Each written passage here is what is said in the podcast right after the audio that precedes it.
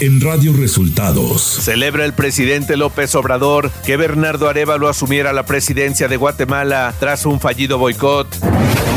Xochitl Galvez cierra precampaña ante más de 20 mil personas en la Ciudad de México. Matan en la capital del país al activista trans y ex aspirante de Morena al Senado, Samantha Gómez.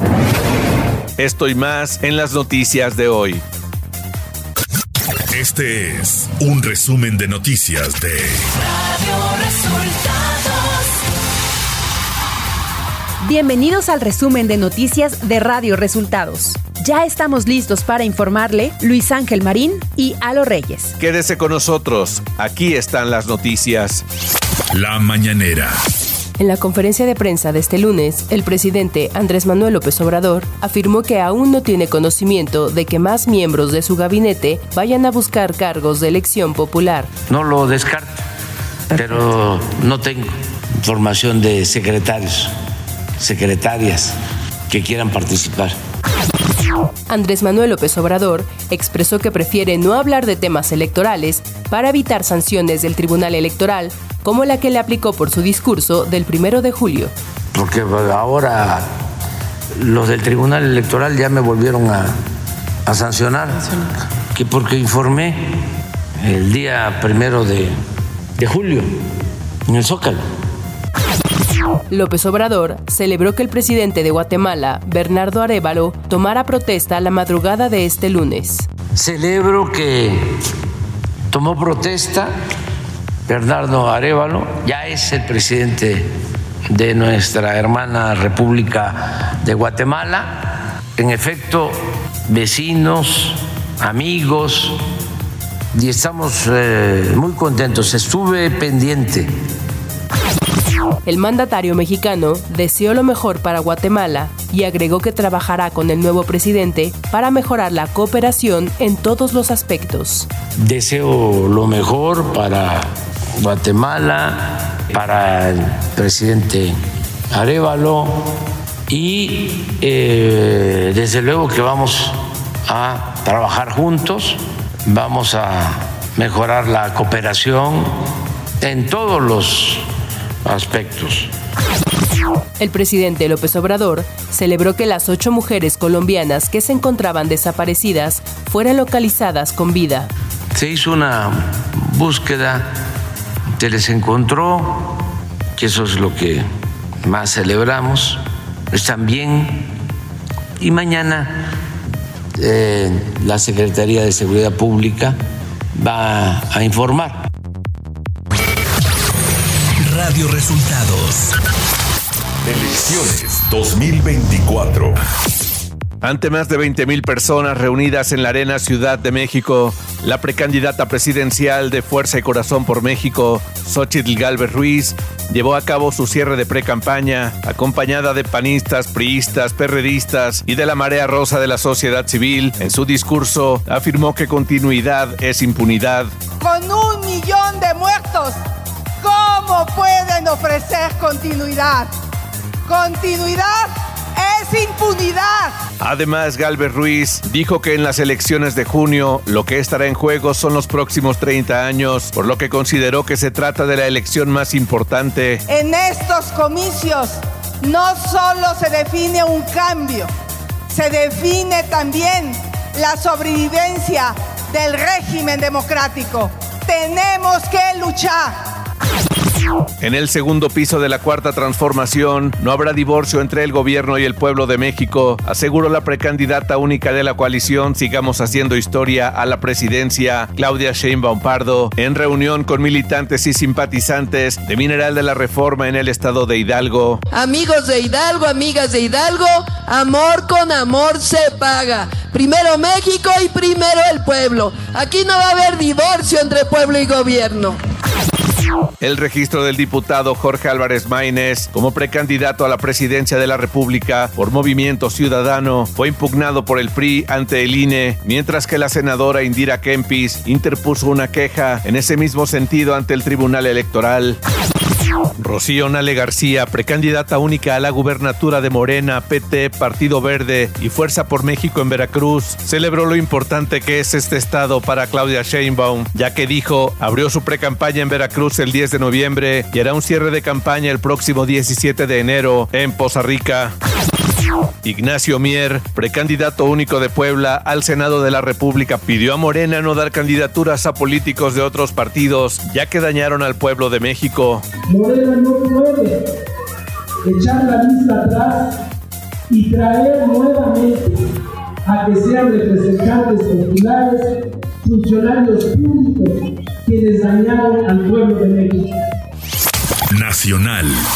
Las autoridades sanitarias informaron que 19 hospitales de distintos puntos del país reportan más de 70% de saturación, de los cuales 16 notificaron 100% de camas generales ocupadas por pacientes con diversos padecimientos respiratorios. De acuerdo con datos del Sistema de Información de la Red de Infecciones Respiratorias Agudas Graves, cinco nosocomios reportan ocupación de lugares con ventilador por arriba de 50%, de los cuales tres están a 100% de su capacidad.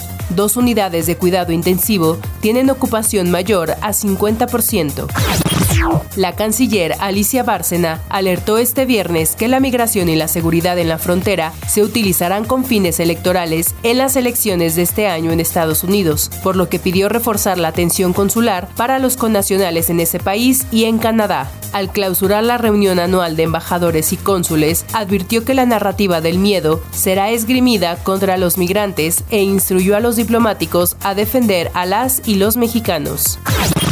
Como parte de la jornada de acción global por Palestina, alrededor de 40 integrantes de organizaciones agrupadas en la plataforma común por Palestina, así como activistas y ciudadanos, realizaron mítines y protestas en la Ciudad de México, demandaron al gobierno federal que México secunde y declare a favor de la demanda de Sudáfrica ante la Corte Internacional de Justicia en contra de Israel, al que acusa de acciones genocidas en Gaza y luego de dar a conocer la cifra de 2.843 palestinos civiles asesinados por los ataques de Israel, se concentraron frente a la Embajada de Estados Unidos, en donde exigieron un alto a los ataques contra la población palestina y demandaron que la administración de Joe Biden deje de apoyar al gobierno de Israel. Ciudad de México. La activista trans Samantha Gómez Fonseca fue asesinada en las inmediaciones del reclusorio sur, localizado en la alcaldía Xochimilco de la Ciudad de México. De acuerdo con información, la también ex candidata de Morena al Senado había recibido amenazas de muerte con anterioridad.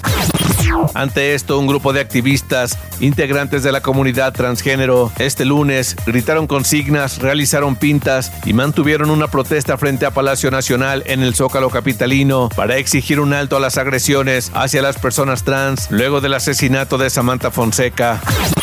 Por su parte, el jefe de gobierno de la Ciudad de México, Martí Batres, informó que Samantha Gómez Fonseca fue asesinada tras visitar a su pareja sentimental en el reclusorio sur. Ella estaba, al parecer, visitando a su pareja en el reclusorio, en el reclusorio sur. Al salir del reclusorio va en un transporte, en un Didi, y hay un punto determinado, al llegar a un tope, ahí hay una persona que al parecer ya sabía que iba a pasar por ahí y eh, le apunta con un arma y le dispara. Información de los estados. Este sábado, a través de un comunicado, la Fiscalía General del Estado de Tabasco informó sobre la localización de las nueve mujeres de nacionalidad colombiana reportadas como desaparecidas en la entidad, hallándolas en el municipio de Cárdenas en un hotel de paso de la ranchería Anacleto Canaval, cuarta sección, sobre la carretera Villahermosa Cárdenas. Tras su localización, un día después de ser reportadas como desaparecidas, la Fiscalía de Tabasco presentó las primeras imágenes de las ocho colombianas supuestamente secuestradas, a la vez que puntualizó que se trata de ocho y no de nueve, como se refirió durante el fin de semana. 18 fosas clandestinas con un número indeterminado de segmentos humanos y un cuerpo expuesto fueron halladas ayer por el colectivo Madres Buscadoras de Sonora en el ejido El Choyudo, a unos 100 kilómetros de Hermosillo. Esto lo dio a conocer Cecilia Patricia Flores Armenta, lideresa de la organización.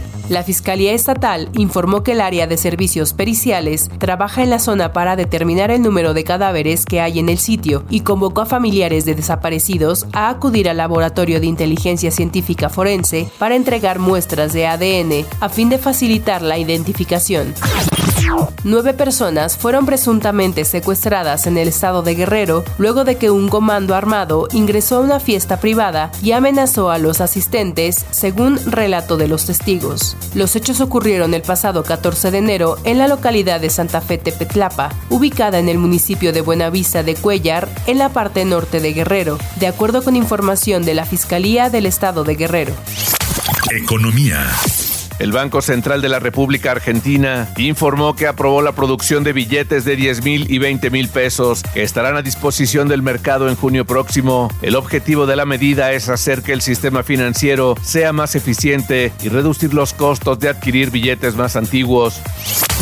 Clima.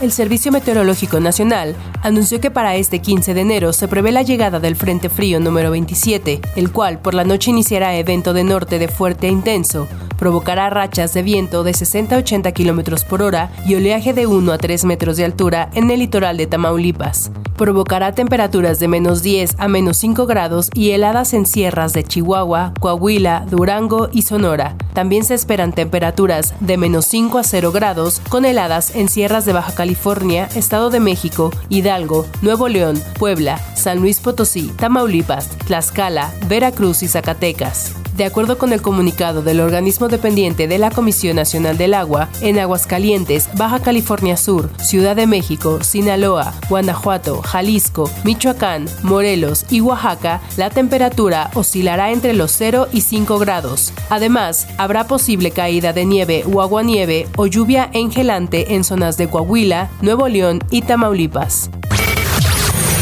Radio Resultados Internacional. César Bernardo Arevalo de León asumió en los primeros minutos de este lunes la presidencia de Guatemala con más de ocho horas de retraso ante maniobras dilatorias del llamado pacto de corruptos en el Congreso saliente, un retraso que desencadenó protestas en las calles y una declaración conjunta de jefes de Estado y altas autoridades de otros países presentes para el acto de inauguración.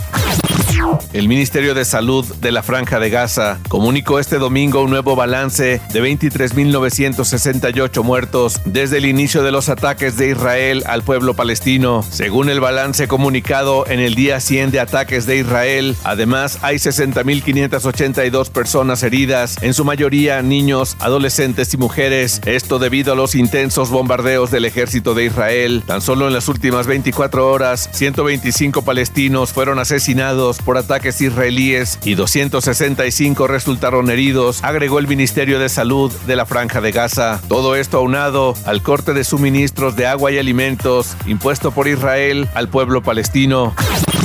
El presidente de Irán, Ibrahim Raisi, condenó los ataques de Estados Unidos en Yemen, diciendo que estas acciones militares revelan lo que calificó como la verdadera naturaleza agresiva de Washington, informó la agencia oficial iraní este domingo. Y hasta aquí las noticias en el resumen de Radio Resultados. Hemos informado para ustedes Luis Ángel Marín y Alo Reyes. Radio Resultados.